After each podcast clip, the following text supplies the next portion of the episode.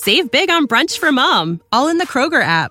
Get 16 ounce packs of flavorful Angus 90% lean ground sirloin for $4.99 each with a digital coupon. Then buy two get two free on 12 packs of delicious Coca Cola, Pepsi, or 7UP, all with your card. Shop these deals at your local Kroger today or tap the screen now to download the Kroger app to save big today. Kroger, fresh for everyone.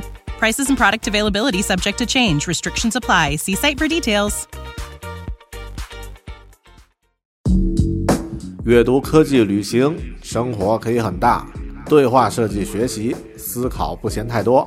这里是 iTunes 获奖播客《狗熊有话说》，一听就停不下来的哦。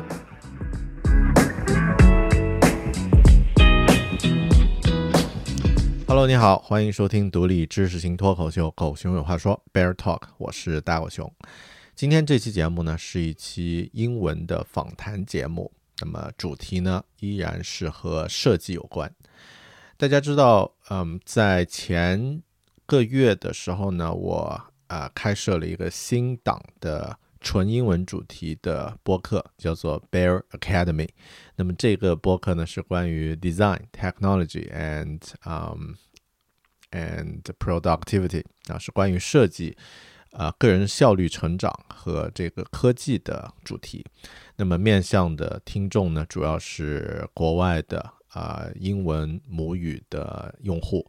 那么第一期访谈呢，是针对一个叫做啊 Zero 的设计公司的啊啊一位设计主管进行的啊访谈，那么反响呢还挺不错。第二期节目，也就是今天这期节目呢，我请到了，嗯 Lin UX 啊，金逸 UX 用户体验这本书的作者 Jeff Gothelf，谈一谈他对于设计师设计生涯，呃，设计师的成长这个主题的一些看法。那么这本，呃，这期访谈节目其实是是这样的，啊，我说一说这个背景啊，啊，作为一个设计师。有那么一些书呢是必须要去读的，比如说，如果你是一个 UX 用户体验设计书呃设计师的话，那么至少有那么几本书 是你不读的话，你不能说自己是设计师的。比如说 Don Norman 的这个设计心理学，呃，The Design of Everyday Things，还有啊，像我今天要推荐的这本就 Lean UX 精益用户体验设计，那么这些书呢都是你。进入这个行业必读的书，那么 Lean UX 这本书其实解决了很大一个呃方面的问题，就是作为一个设计师要做产品设计，要要做这个啊，要做这个具体数字产品的用户体验设计的话，怎么来和一个团队合作，特别是这个技术技术团队怎么和这个开发者合作，那么特别在面向这个目前的。大部分的科技公司都是使用啊敏捷式的这个开发环境的话，就 Agile 这个开发环境的话，你怎么去和他们去和其他的工程师合作呢？那么 Lean UX 这本书呢，讲了一个非常非常精彩的啊这个工作方法。那么如果你要和科技公司里的这个开发者打交道的话，那么这本书是必读的。这本书也是我在。入行 UX 用户体验的时候读的，那么开头的第一第一二本书吧，对我的启发非常的大，那么也帮助我找到了相应的这个工作。所以当时我对这个 Jeff Gothelf 就是作者呢也非常崇拜啊，找了很多他的视频啊，他的这个啊他的这个采访呀啊去去看。那么后面他写了第二本书。啊，其实他写了很多本书啊，就是后面他写了另外我觉得非常重要的第二本书，叫《Forever Employable》，那么是在今年六月份推出的啊，那么一直在这个亚马逊呢都卖得很好。那么当时我第一时间读完这本书呢，就发起了一个访谈，和啊和他呢聊了一下，如何我们能做到在现在这个充满不确定性环境的。这个当下呢，能够保证自己一直能够找到工作，一直能够啊处于一个呃在不确定性之中把握确定的这种人啊。那么那期节目呢，也推荐大家去收听 Bear Talk 狗熊话说的相应节目。嗯，所以今天这期实际上是当我回到这个设计主题的这个播客的采访谈的这个选择的时候，我想和 Lin UX 的作者，也就是 Jeff，好好的聊一聊关于设计方面他的一些心得和体验。那么一开始呢，我计划呢是聊一些关于初级的这个设计师在入行之前需要做的一些准备，还有啊可能会面临的一些挑战和问题。但后面我觉得大部分这些问题呢，其实都可以在 Lean UX 这本书里面找得到。也就是说，如果你是想入行用户体验设计，那么很多在这本书里的答案已经能够回答你这个问题了。但作为 Jeff 呢，他是一个在这个行业工作了二十年的专家，写了那么多书，也发表了那么多资深的观点。我更想问他的是，当你已经入行了，成为一个设计师了。如何能够提升自己，从一个初级设计师变成一个 senior 的，变成一个资深的这个用户体验设计师？而且在这个过程中，有哪些可能会有的坑，你需要去绕过去的？有哪些，嗯，你能够提升的这个方向策略，你能够去把握的？那么他在这方面一定是有最呃最多的这个经验可以分享，然后能够提供很多呃非常有见解的一些。技巧和策略能够帮助我们，呃，达成就是当你来到这个行业了，当你已经踏住踏入一只脚，已经在做设计了，怎么能够变成一个更资深的专家呢？所以今天这期节目是我采访他的时候呢，临时把之前的这个计划打乱，然后呢，针对我的一些感受和体验呢。和他进行了一个讨论。那么，如果你已经是一个设计师了，你想要提升自己，这期节目是你必须去收听的一期节目。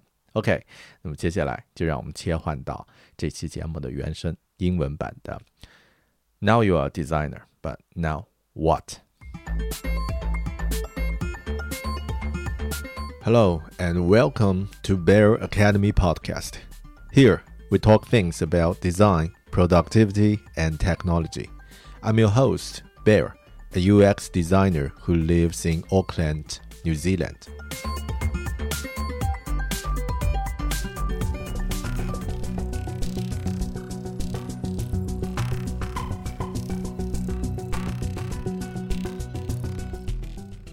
And I think one of the best things that you can do is diversify your experience in the first 10 years of your career. And so, one of the things that I would say to avoid is um, keeping your first five to 10 years of work homogenous and instead really work towards diversifying the first decade of your career.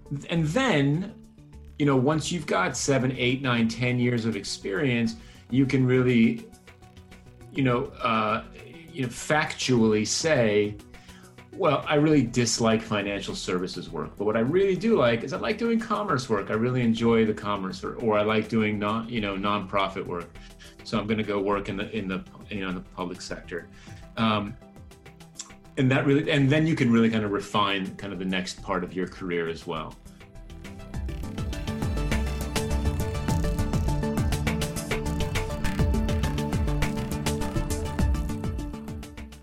Many people asked me to recommend books for learning UX, and there's a must read book on my top 5 list Lean UX by Jeff Gothelf. Who's Jeff?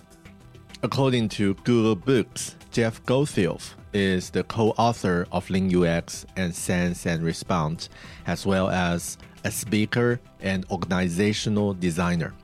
He was most recently nominated for a Thinker 50 Award for innovation. Over his 20 years in technology, Jeff has worked to bring a customer centric, evidence based approach to product strategy, design, and leadership at a wide range of companies like Neo Innovation, The Ladders, Web Trends, and AOL. He regularly keynotes conferences, teaches workshops, and works directly with client leadership teams across North America, Europe, and Asia. This is who Jeff is.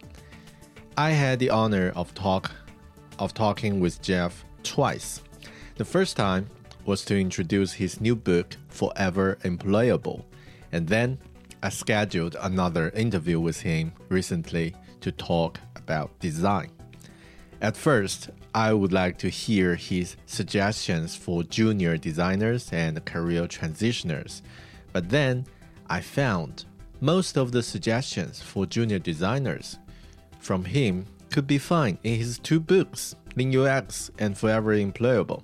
I don't need to waste too much time on talking about this. If you're really interested in getting your first job in design industry, the best approach would be reading these two books. But as a senior senior designer, I mean a design leader in his um, industry, uh, in his experience, he definitely has heaps of experience to provide guidance for intermediate and senior designers. So, let me let me describe the user case like this. Probably that will be easier to understand. As a guy who would like to start my designer career, I got a designer job and work as a designer every day. That's great. I got myself in the party. But now what? How could I become a senior designer? What are the pitfalls that I need to avoid? What is the roadmap for my career? And back to the basic how to define a senior designer. I asked Jeff these questions and got heaps of insightful answers. So, for this episode of Bear Academy podcast, I brought to you Jeff Gothelf, the author of Lean UX Forever Employable, a speaker and organizational designer. Let's jump into it. What I used to do in the previous podcast is that I would uh, send an agenda with uh, with the questions and something I would like to ask.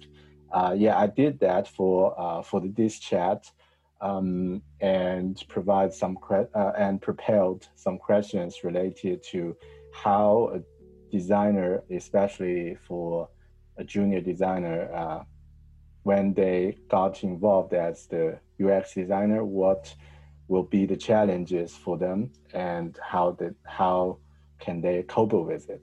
So this is at first was my uh, was my first version of the questions.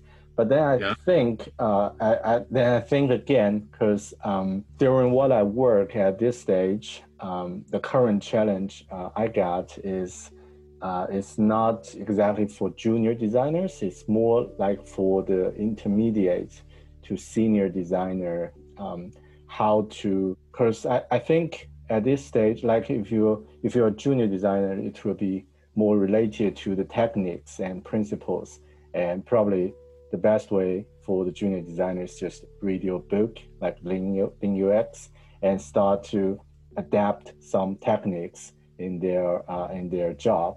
But as a senior designer, it might be more complex because uh, there could be uh, the uh, the challenges is not just about the project, maybe about stakeholders, about business. So uh, it will be more complex. I think your experience, because you have a, a great experience in this field, might help for those people. So I decided to pivot the thing from intermediate, uh, uh, from uh, from from junior to intermediate uh, senior designer, and um, like it's a it's an informal chat, but basically it's just about um, some uh, some challenges, especially I, I have during during this stage, and also some questions I found from other uh, designers already worked in the industry for a few years and some common uh, common challenges, common questions. So I think just uh, just had a uh, have an informal chat with you about your insights and opinions. So does that okay. make sense? Yeah, absolutely. That that works for me. Okay. Yeah, that's great. Um, because I would like to start with um, with this one because uh, it's probably uh, a general one. Um, as the as a designer, especially as a UX designer, um, what uh, from your experience, like uh, working for different companies, different clients, and uh, start your own uh, business and um, for for such a long time, you you might see you already see many different um, mistakes from uh, from other designers or might from maybe from from yourself. So what are the common mistakes that UX designers um, make when they work with a with a team? Um, it probably work with an agile team or uh, in general uh, work with with other people.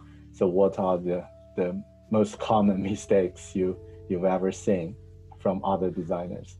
Yeah, it's a big question um, because really it it depends a lot on your career goals. I think looking back, especially when I was managing designers, I think some of the biggest mistakes I've seen designers do. So there's this, there's there was a trend for a while, and to be fair, I haven't hired designers in a long time or managed a group of designers in a long time, but there's this there was this trend to say, well, basically, I've worked professionally for two years, so I'm a senior designer now. Um, and there was this kind of rush to uh, grab a job title where the experience didn't warrant it. There was a, a push for um, seniority where the experience didn't match the level that was being requested. And so I've seen that. I saw that a lot for a long time. Somebody would say, "Well, look, I'm three years in, or five years, even five years in. I'm a senior designer." and you're you're not i mean you're five years into your career right and so that gives you experience but to, to consider yourself one of um and and, and so, so, i think there's no and there's no need to rush i think for that. Um, there are plenty of design jobs. There are plenty of, of entry level jobs. There are plenty of senior jobs.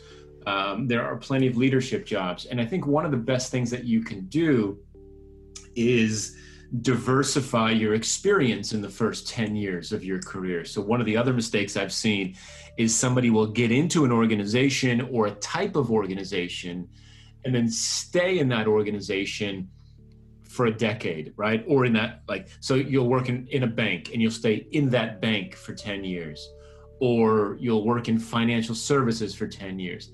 And while that specialization does help in some situations, it limits your exposure to other ideas, to other ways of working, to other industries.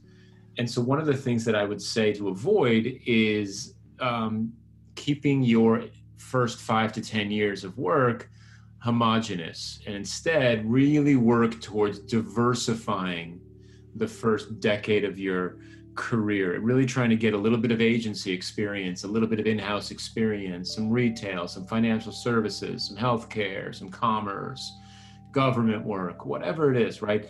But really try to get a bit of a broader sense. And look, agencies are good for this, right? So agencies are a great way to get a variety of insight. But, and then, you know, once you've got seven, eight, nine, ten years of experience, you can really, you know, uh, you know factually say well i really dislike financial services work but what i really do like is i like doing commerce work. I really enjoy the commerce or, or i like doing non you know nonprofit work. So i'm going to go work in the in the you know in the public sector. Um, and that really and then you can really kind of refine kind of the next part of your career as well and so those are at least two things that come to mind right away is this assumption that hey i have been working for three years so i'm a senior designer and saying, "Well, I only want to work for startups or I only want to work for agencies." I think that's that's risky to your career long term. Yeah, thanks, Jeff. That's awesome. So, uh, can I um, can I uh, use my word to uh, like to uh, to to re-describe it? Like uh, the first one is as a senior designers, as a senior designers, some of them are not junior enough. So um, that they have uh, uh, they, they probably need more uh, fundamental practice uh, like to, to improve their fundamental skills as a um, in a junior level, or is is this something that you like to describe it no, like this? No, I just I th- I think people jump to the conclusion that they are now a senior designer with too little experience. At least that's been that that was my experience when I was hiring designers. You know, you'd see someone with three to five years of experience on their on their uh, CV, and they're asking for a senior a senior designer role. Right? I'm not going to hire somebody after three years of experience for, a senior designer role. You're not a senior designer. Yes. yeah. Point um, you know, as a senior designer, you should be able to mentor other designers. You should be able, you should have enough experience to avoid some of the common pitfalls. And after three years of work, you just don't have that.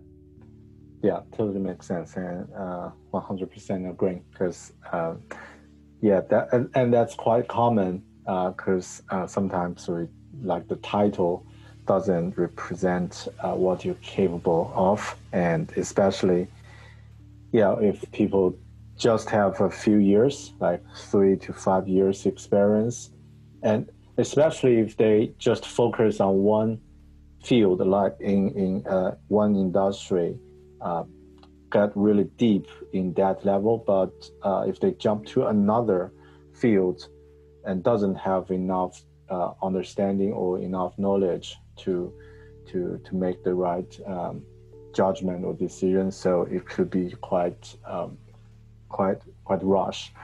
Yeah. yeah. Mm. And yeah, I totally agree that the, the second one is something also when when you uh, when you uh, when you're saying that um, uh, I can't help thinking like for example if um, if a professional uh, he or she is not a designer yet but would like to transition uh, his or her career into design uh, into design industry, and probably it's in his or her middle age, like thirty, even forty. So, mm-hmm. um, is that also the same strategy you would recommend for? I, I mean, for graduate or just uh, some uh, young designer just enter the industry, it's probably good for them to try different things, to try everything, and find out which way would be the right direction to go deeper uh, in the in the second decade of their career.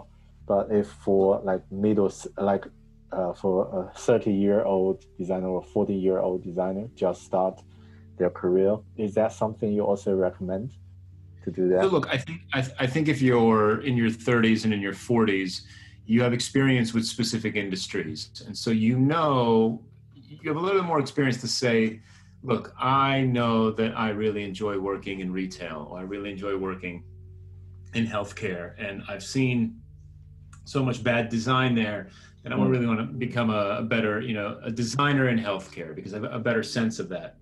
Yeah. So you might have a better sense about the industry you'd like to work in. So I think in that sense, you can probably make a better decision. But um, beyond that, uh, you know, I, I, think still trying to get a variety of experience in that domain is smart. So you might go into an organization right away. Um, but if there's an opportunity for you to go work, for example, at an agency that specializes in healthcare clients, that might be a nice way to get a broad set of experiences first and then narrow it down. So I do think you've got more experience. I do think you can refine your direction a bit more explicitly mm-hmm. um, if you're transitioning into UX in your 30s or in your 40s. But ultimately, I think still even a broad variety inside that direction is worthwhile. Yep, that's awesome. And sorry, I just asked a big question and jump start uh, like with with uh, with all the uh, discussion, but yeah. Um, and I think because that could be a question uh, just for start this conversation, but also I think what you mentioned, a senior designer, um, like your definition of a senior designer should be influence other designers and should be able to guide uh, the the design process and may, might yeah. be uh, necessary to to to drive the even sometimes in, influence the, the business decisions. So um, could you like give uh, give us an example or how you define a senior designer and um, what will be the best uh, practice or best way to to go for uh, to to to become a senior designer like um, what will what will be your suggestion for those people who would like to become a senior designer yes it's probably two questions uh, what is a senior designer and how to become a senior designer I'm going to find a link to share with you. We we ran an agency between the years of 2012 and 2015, um, based in the United States and then ultimately globally. And we developed a fantastic hiring matrix that is sadly still difficult to it's difficult to find now because the website's been down for a while but I'll find and I'll share a link with you because we really simplified it. We had we had product managers, designers, and engineers and we had basically it was um, it wasn't junior senior uh, director. It was it was sort of it was like designer senior designer and then director. And those were the levels that we had in a small agency. So those were the levels. And we articulated it very very clearly. So i'm going to find this link to share with you so that you can hopefully share it with your listeners there yeah. but the short of it is that as a senior designer you need to be able to not only uh, do uh, lead lead clients. So you're, so you're leading team or client facing meetings. You are mentoring other designers. You are contributing well beyond the artifacts of design. You're contributing to design strategy, to product strategy. You're thinking about the business model um, and you are avoiding the common pitfalls that lesser less experienced designers would normally fall into. Um, you're justifying all of your work with data or with evidence or with more than well i'm a good designer and i like it type of comments right? Um, that's the kind of stuff that i would expect from a senior designer but i'll find that link and i'll share it with you. I think it'll be very valuable Thanks, Jeff. That will that will be awesome because, uh, yeah, before that I saw something like a, uh, like a skill matrix to to validate how good a designer is, or or uh, like entry level, middle, uh, middle, senior, things like that, and with some different uh, skills like presentation, uh, IA, and um, yeah, you interface design, things like that. So it can uh, separate different different things. But I think what you mentioned, uh, like uh, the the the uh, the measurement for for designers should be uh, as as simple as possible, and also could be backed by could be backed by the by by other ways like data, how they can uh, they can um, use use the data they collected or they found from uh, from during the research to to influence other uh, other stakeholders or business, so things like that. Yeah, that's something just crossed my crossed my mind, like a skill matrix that yeah. can uh, can use, and yeah, that's um, and I really like what you mentioned, like uh, a senior designer should be able to avoid the the common pitfalls, so which uh, like other uh, a junior designer might have could you give me some examples, like what are the common pitfalls and and your suggestion of how to avoid it, how to avoid them? Yeah, common pitfalls for what?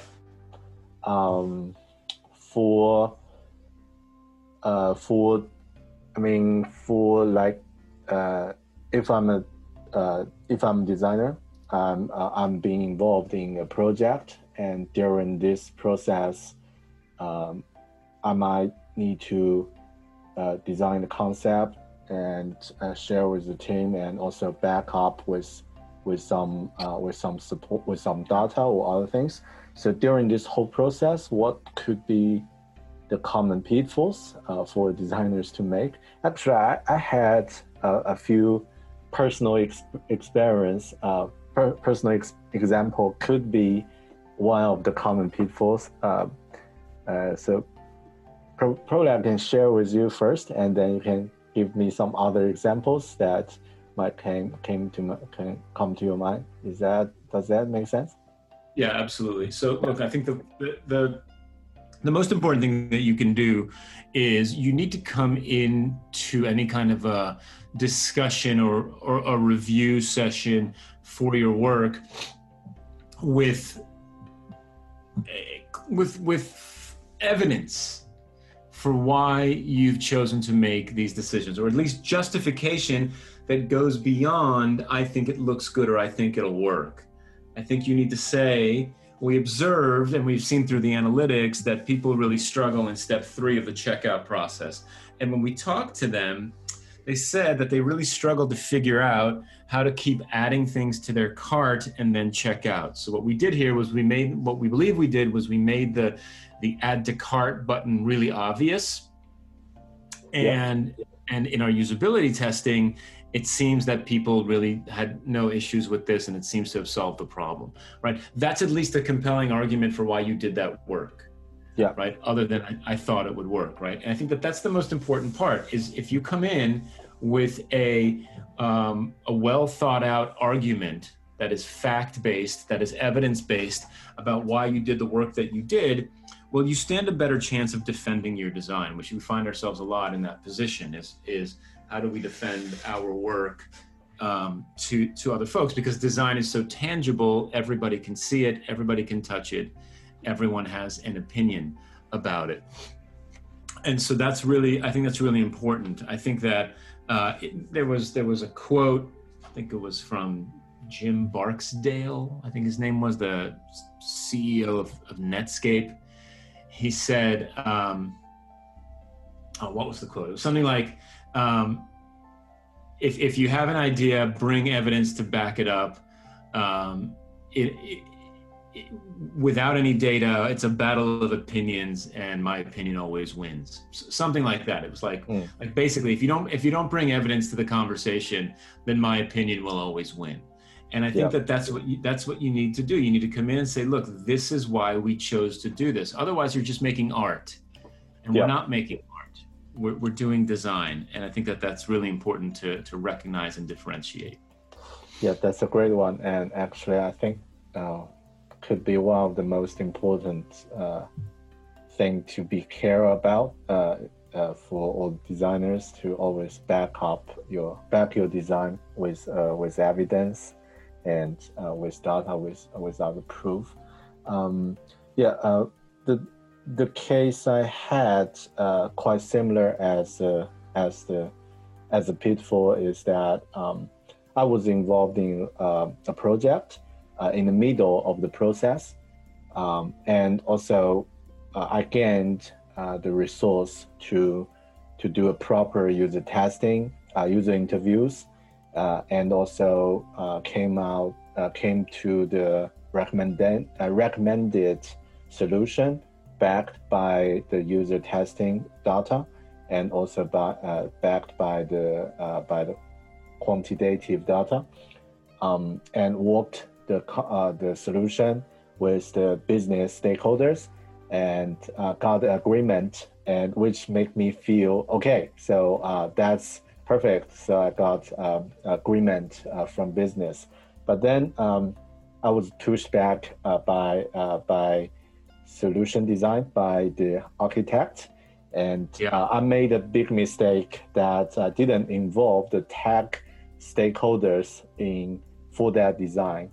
Um, yeah, because different reasons. But yeah, just my my fault. Um, I know how I, I know that could be something I can improve for the next time. But I just wonder if uh, do you have uh, do you have have you seen other designers make mistakes like this and if it's you, uh, what would you do to uh, to to prevent it, or if it happens on you, what will you do to uh, to fix it? Yeah, look, it's it's it's a common mistake, right? I mean, look, we we think we know what we're doing, and we do know what we're doing, and we we have a, we have a good gut sense that this is a uh, this is the right direction for us to move forward in. For example, um, and so we get excited about our work. We get optimistic about our work and we get overconfident. And I think that that is common for designers of any level.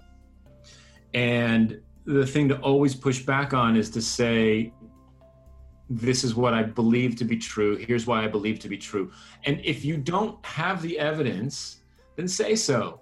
Say, look, based on my experience, I think this is a good solution. And so the next step that I'd like to do is to take this idea and test it in this way, in that way, in this third way. And I'll be back in a few days with some with some data and we can talk about how to move forward. And to me, that becomes a far more compelling conversation than uh, trying to manufacture uh, evidence that you don't have, right? Or trying to justify because you don't have it. If you don't have the evidence, say so. Admit it. Say, look, I don't have it. I'm gonna go get it. It won't take long. So let's let's reconvene in three days, and then we can make a decision. Yeah, yeah, that's great.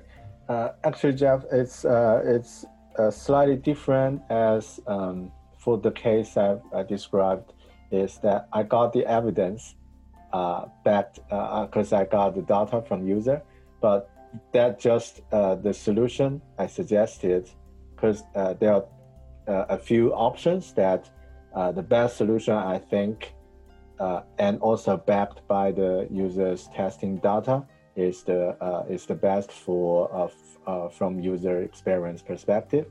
But uh, after the uh, discussion with tech uh, stakeholders, uh, we compromise to the one with uh, not as so not so good user experience, but is feasible with the time frame of the of the project with the available resource of the project. So we make the compromise uh, I think I can do it better uh, if it's like another time I, I, I was I, I would be involved in such a project. I will uh, engage the uh, tech stakeholders in the early stage. So yeah, it's slightly different as this. So I already got it, the evidence backed by, by by user testing, uh, by by the result. But it's just we know it, but are we compromised to to uh, the second choice.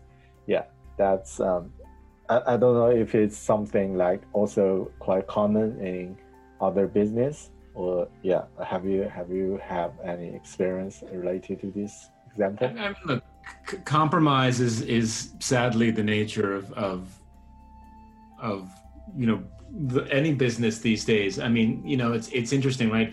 And, and you know, in a compromise, nobody wins, and and so you've really got to be careful about what you're compromising on and why. And you should be explicit about that, and you should be explicit about the things you will not compromise on.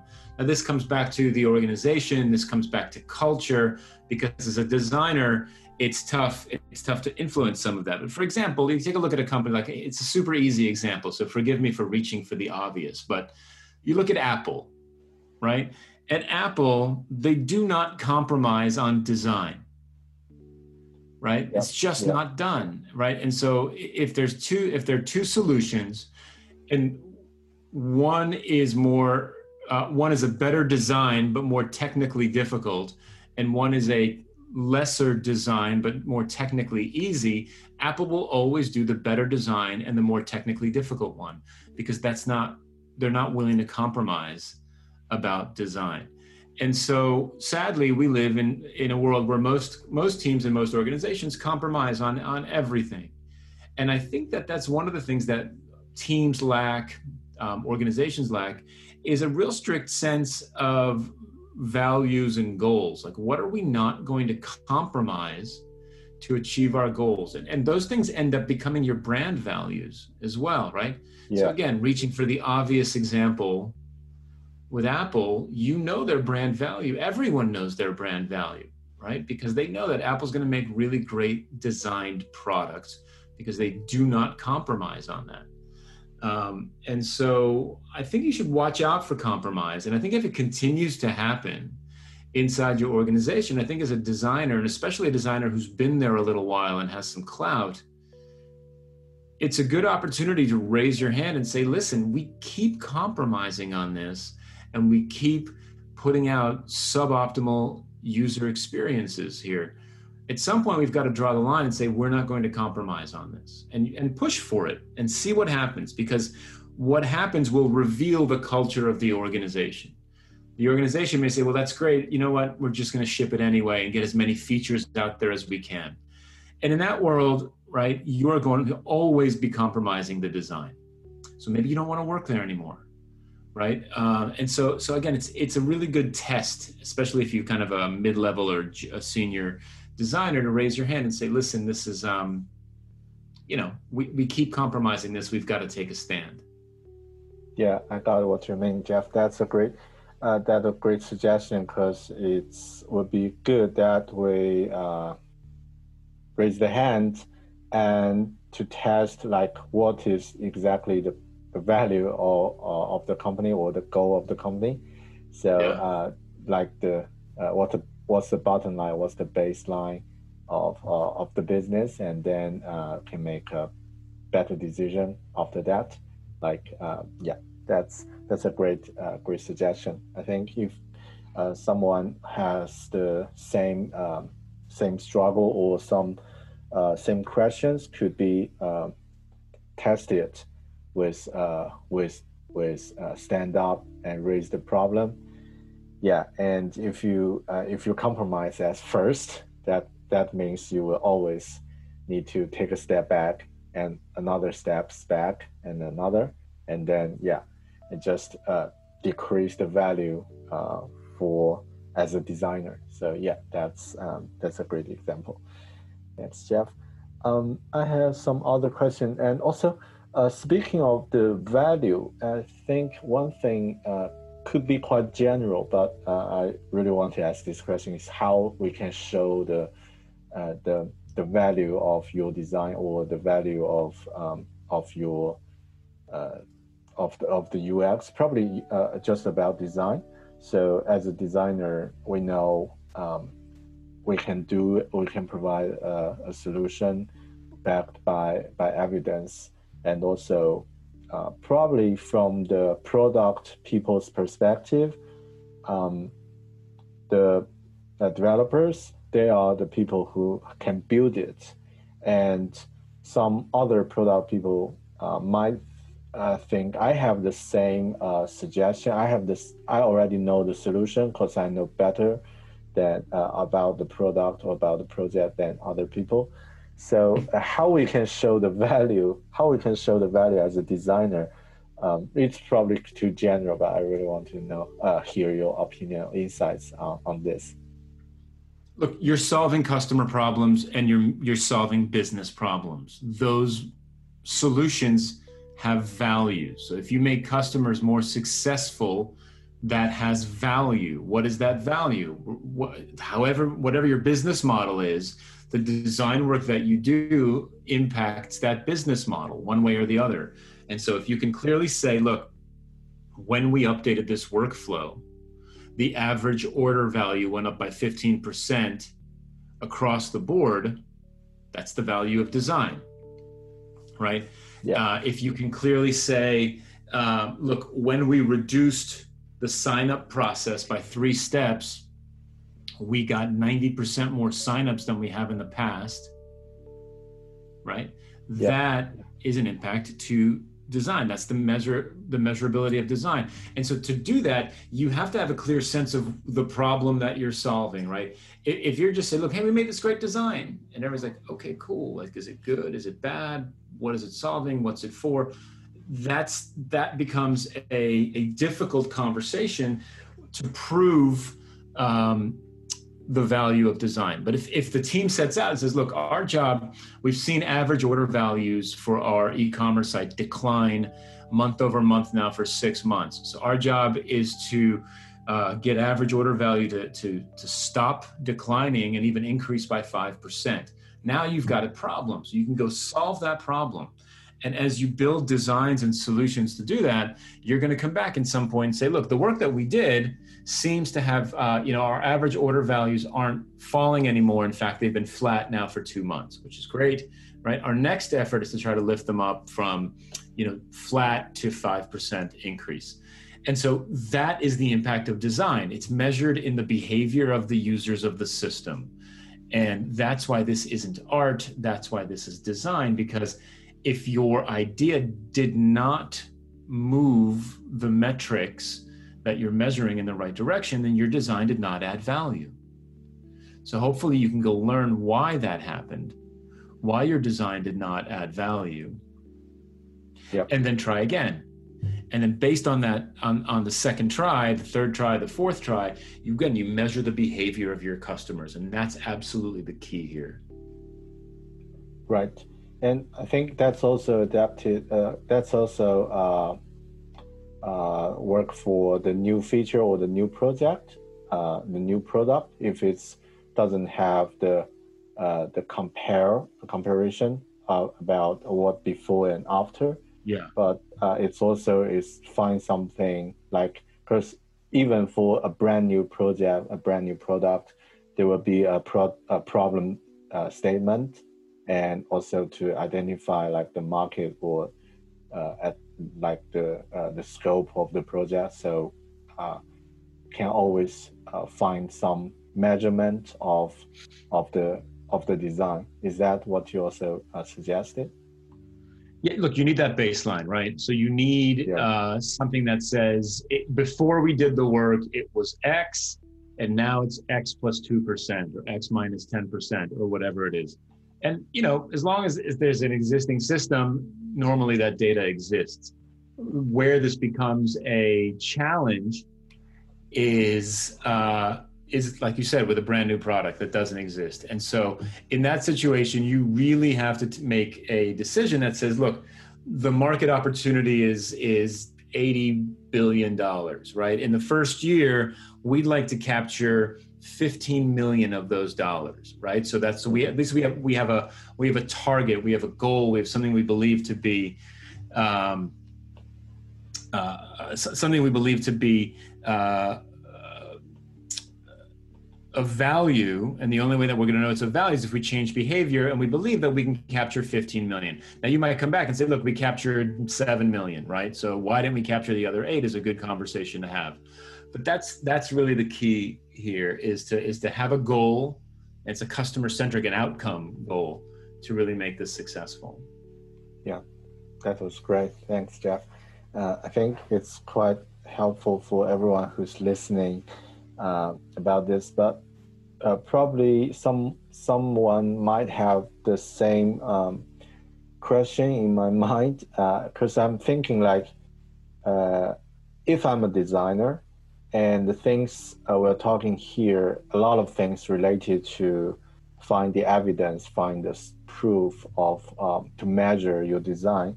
Is that means that uh, data analytics, like uh, we, we might need to think as a data analyst and also probably need some skill set on that part to find out which data would be useful and helpful for for for show uh, for for proving our design. Is there something um, you suggest? Like uh, we might need to improve our data anal- analyzing skill, things like that. Um, look, yes. I mean, in the sense that you need access to the data, right? and you need uh, easy, regular access to the data.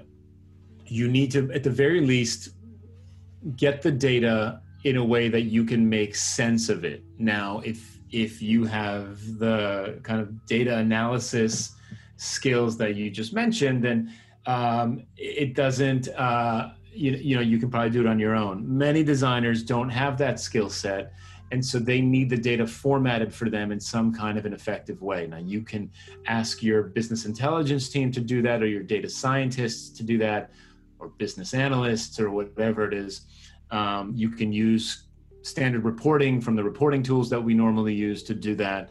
Um, or you could try to find products that really make it easy for you to uh, uh, to, to, get that information. Is a friend of mine uh, named Stephen Cohen who uh, is building a new product called Impact Product, which is exactly this for designers. It's basically how, as a designer, can I get really easy access to the metrics for the workflows that I build? And he's built this browser plugin that basically allows you to see data analytics for all of your work very quickly. And so that's one way to do that. That's really dealing with this exact question there, which is um, uh, how can as, as a designer who doesn't have access to the raw data and doesn't know what to do with that even if i had access to it how do i build regular continuous access to understandable information about my work?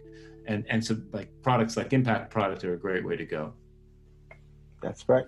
Yeah i will do a, some uh, google research after that and to, to to find that out. Cool. Thanks jeff.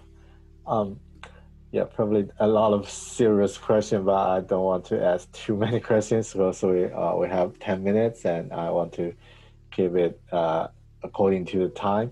Um, just uh, two questions related to uh, you as as a, a, senior designer, but also as a design manager. You manage a lot of designers. Uh, you, have those experience. Uh, what according to that experience as a design manager, what do you think the best way for designers, like for uh, for designers in different levels, to to learn and grow in a team? So, yeah, this could probably also a broad question, but yeah, I would like to. Look, so, so look, I can give you the generic answers of you know read books and do the work and attend conferences and take classes. And those are important and you should do that. So i'm not trying to trivialize that kind of stuff. But i'll, I'll say something else and, I'll, and it comes back to the beginning of our conversation which is try to find a place to work with someone or some ones who will mentor you or find a mentor or something along those lines. I think the best fastest way for you to learn is from somebody else and somebody who can who can mentor you along the way and so that's part of the th- part of the things that I, I think junior designers don't look for when they interview for jobs is what can I learn from this boss? What can I learn from my colleagues here? And that's something that I would absolutely um, build into my job search process as a designer so that I can always grow, right? What can I learn from this person? Or what can I learn by working with this team? And that's one of the best ways that you can level up and skill up beyond taking courses and getting taking classes and going to conferences, et cetera, et cetera. Yeah, that's a great one. And sometimes we we might ignore the best resource is the place we're working at. Um, and there could be some uh, expert in this field and we can learn it from there from from them rather than just to take on some uh, online courses or other things but could be uh, not uh, immediately can can improve you in the real world scenario. Yeah that's yeah, um, yeah that's great. Um, and by the way also like other resources uh, like conferences podcasts, yeah, all the all the online learning courses, and they are. I, I I'm thinking like at this stage, this day, uh, uh, this age probably the best age if you want to learn something by yourself. You can get unlimited resource and uh, all the ways that uh, is uh, available for you. So uh, it's the best age for everyone to learn. And yeah, for the designers, I think that's would be super important to have a mentor. Um, yeah, totally agree. You can't you can't be underestimated, honestly. And it's one of those things that I think get underestimated. I, I think that that not enough designers seek out mentors. And again, this comes back to the beginning of our conversation, Bear. And I think part of it is because a lot of designers will say, look, I'm three years in, I'm a senior designer, I don't need a mentor, right? And that's hmm. BS. You're, yeah. you're, not a senior designer, as I said before, and a mentor would help you tremendously. And I, frankly, I, I, wish I had them. I wish, and I wish I'd sought them out more growing up. It's it's a humble move, right? It's it's a, it, and it's tough for people who have uh, big egos like me and and a strong belief in their skill sets. Is to say, look, I need help, and I want to learn from somebody else. But I, I can't stress enough how valuable that is in your career.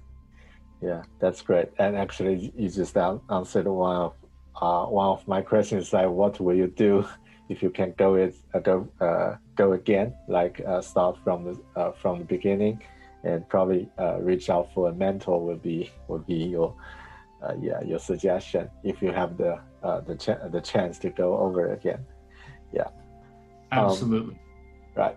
and uh, one question is just about like at this stage, uh, work remotely become uh, become the new norm, and it probably will last for like become the new norm and uh, affect us for for many years. And also like last time when we have the uh, conversation it's like uh, you also uh, said our ways of work was accelerated by by by this by by covid. And uh, my question is how like how does a designer uh, can cope with it or can guess can get the right position according to this new new uh, new norm.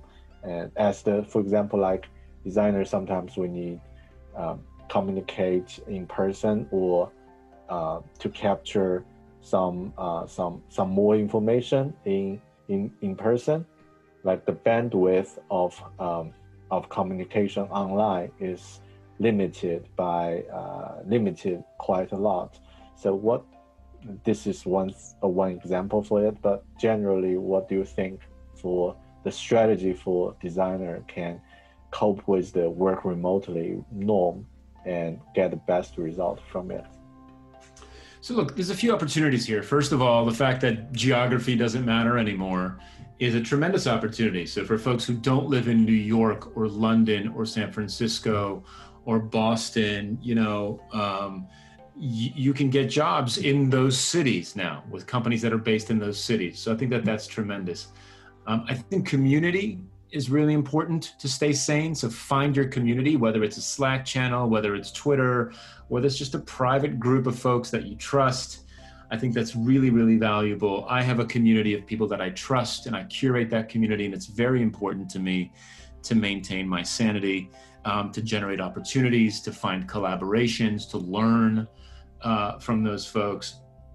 I think that um, uh, you know spend the time trying out all of the different tools that are available today.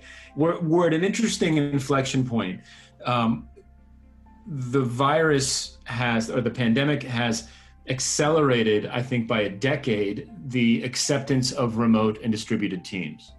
So I think that that's a positive thing. The negative thing here, I think, is that the tools that we have today have done the best job they can emulating the physical world. Yeah. And so we're at a place now where we've got virtual whiteboards and we've got virtual, you know, conference calls and virtual, you know, handoffs and you know real-time collaboration but what we haven't seen yet, and I'm looking forward to it, is okay, now what, right? So we've seen this before. Every time, like every time something happens, technology ends up mimicking the real world. And then people are like, oh, wait, this technology thing can do a lot more. And we push it forward. Like, so if you, if you remember Web 1.0, right? Web 1.0 was digital brochures, right? It was like yeah. taking the stuff that was on paper and then just putting it online identical, yeah. right? And then people are like, oh crap, this web thing can do a lot more, right? Now we've got all these businesses running online. I think we're at that same point now. Like we took we took the real world experiences and we duplicated them in the digital, right? Yeah. Now, now that we're kind of gonna we're gonna be forced to be in this in this reality for a while longer. It's not gonna go away in six months necessarily. Um, now I'm really curious to see what Mural does, what Miro does, what uh, InVision uh, does, right? Uh, Figma, like what do these tools do now to really take advantage of the technology, right? In ways that we haven't imagined yet. So we've copied the physical world. Okay, cool, we're there. What's next? I, I don't know. I'm super excited to see it. Yeah, that's that's a great uh, great insight, and I I have exactly uh, the same uh, feeling and question. Like uh, in my imagination, uh, we haven't got the best way to collaborate with other designers. So in my mind, it could be like uh, Miro plus Figma plus Zoom, um, and yeah, like a live prototype or other things like InVision together as a as a tool but then uh, you you reminded that it could be like we are just re, uh, duplicate things from physical world. It it feels like before uh, before cars was invented, everyone just imagined like uh, this faster horse is the things I want, is the is the best I can got. But nobody can can really imagine uh, what a car looks like at before a car was invented. So we right. are just about at that age that probably uh, for designers' perspective, it will be super exciting to see uh, the tools can, as you said, take advantage of the of the technology and uh, and really help us to to to to develop or to invent um, um, like a new a, a, really new way of work together uh, remotely that could be super exciting. And yeah just looking forward to seeing something cool like happen in in a few years ahead. Like yeah that will be great to see. Yeah. Yeah i can't wait. I can't wait to see it. I um I, I look forward. I know all those all those companies have taken uh, tremendous rounds of funding in the last six months. And so they've got the money they've got the momentum I, I can't wait to be surprised to see what they do. Yeah, and like the fundamental uh, uh, construction, like the speed of the internet, like um, uh, 5G. Now we have 5G. Like uh, it will also become the uh, the standard uh, in the coming years, and yeah, it could be could be like, and also the hardware is improving quite a lot, and not only speaking yeah. of the smartphones, but also uh, for for other computer hardware. It's uh, it's just not as it used to be. So it should be something new will happen in in in, in the coming years. Yeah, super exciting. Thanks, Jeff. I think that's all the questions I would like to ask, and also would like to update with what uh, with your progress. Like uh, uh, now you're on. Um, uh, finish your book forever employable uh, uh, and also it, it was published. Uh, what what are you working on right now? And so I, am working on more uh, for, forever employable educational content is one of the things i'm building. So i'm going to build a, um, a, program around the book forever employable and continue um, telling and promoting telling people about and promoting the book itself um, in addition to that, I've got I've got a, I've got client work that's keeping me very busy. Um, these days, I'm helping um, one of the biggest telcos in the world kind of become a digital customer-centric product organization. So that's been really nice. And then um, still teaching a lot of classes, teaching Lean UX. Uh, public classes, teaching OKR classes. Oh, and the last thing that's really relevant, I think, to your audience is Josh Seiden and I have um, signed up to write the third edition of Lean UX. So wow. that's starting to happen. That won't be out for you know until next year, sometime. But we've started that process, and that's exciting. It's exciting. That book, you know, we finished the first version of that book eight years ago, mm. and the second version of that book five years ago and so it's exciting that there's still momentum behind this and there's still a desire to read this content and update this content. And so I'm, I'm super psyched about that.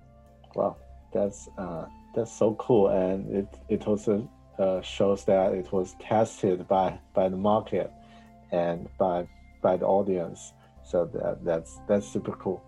And I, I always uh, recommend to other uh, designers, especially for UX designers, like uh, how can I uh, get familiar with the work I'm going to work uh, uh, in, in as a UX designer. So I always recommend that uh, them just grab Lean UX at first and read it because uh, you will learn how it works in the real world scenario. And yeah, that's yeah, that will be really helpful and exciting to to to to see the third version of, of this book published. Yeah. Yeah. Cool. Me too. yeah. Thank you, Jeff. And by the way, uh, um, just a quick update about uh, last time when we had a chat about your book, Forever Employable. It was uh, listened and download for around 30 uh, 30,000 times, and most of the traffic came from China. So I'm quite surprised because um, most because it was in English and I don't have I didn't have enough time to to translate the whole podcast. I just gave the brief introduction at the beginning of the podcast in Chinese, and most of the audience from China still uh, listen the whole episode, the whole podcast. Huh? Yeah, that's uh, that's quite surprising from from that's from my cool. hand. Yeah, good to share with you, and I think you might you might need you might want to uh, know that. Yeah.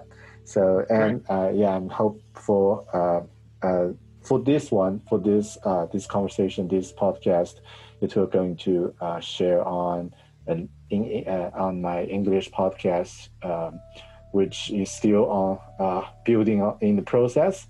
But I think it might uh, it will going to publish around uh, October, around next month. So I will I will send you the link uh, after it's finished. And yeah, and uh, all the best about uh, for for the for the project you are working on. And thank you again for accepting this this meeting and share a lot of great insights with me and yeah, and hopefully uh, in the later stage uh, we can have other conversation, maybe uh, be more specific about some uh, some topic, about some questions. So, is there something you would like to mention at last? Uh, in, uh, if something I'm missing or something you would like to comment? I, I think that um, especially if you're looking to become a senior designer, I think that Forever Employable is a good book for you to read from a career standpoint. It's not a design book, but it does take a very human centric approach to career growth and professional development. And so check it out, um, foreveremployable.com or on Amazon. And uh, happy to know what you think if you get a chance to read it. Yep. Thank you, Jeff. Thank you so much for this and all the best to, to all the things you are doing. And uh, have a have a uh, evening, right? It's your, it's your evening. It's your no, no, it's morning. Oh, it's morning. Then have a great day, and I will share the, uh, the, the, the, the link of the of the show and also show note all the things later after I uh, finish this. Thank you. Perfect. Thank you. Yeah. Thank you. Have a great day. Bye, Jeff. Bye.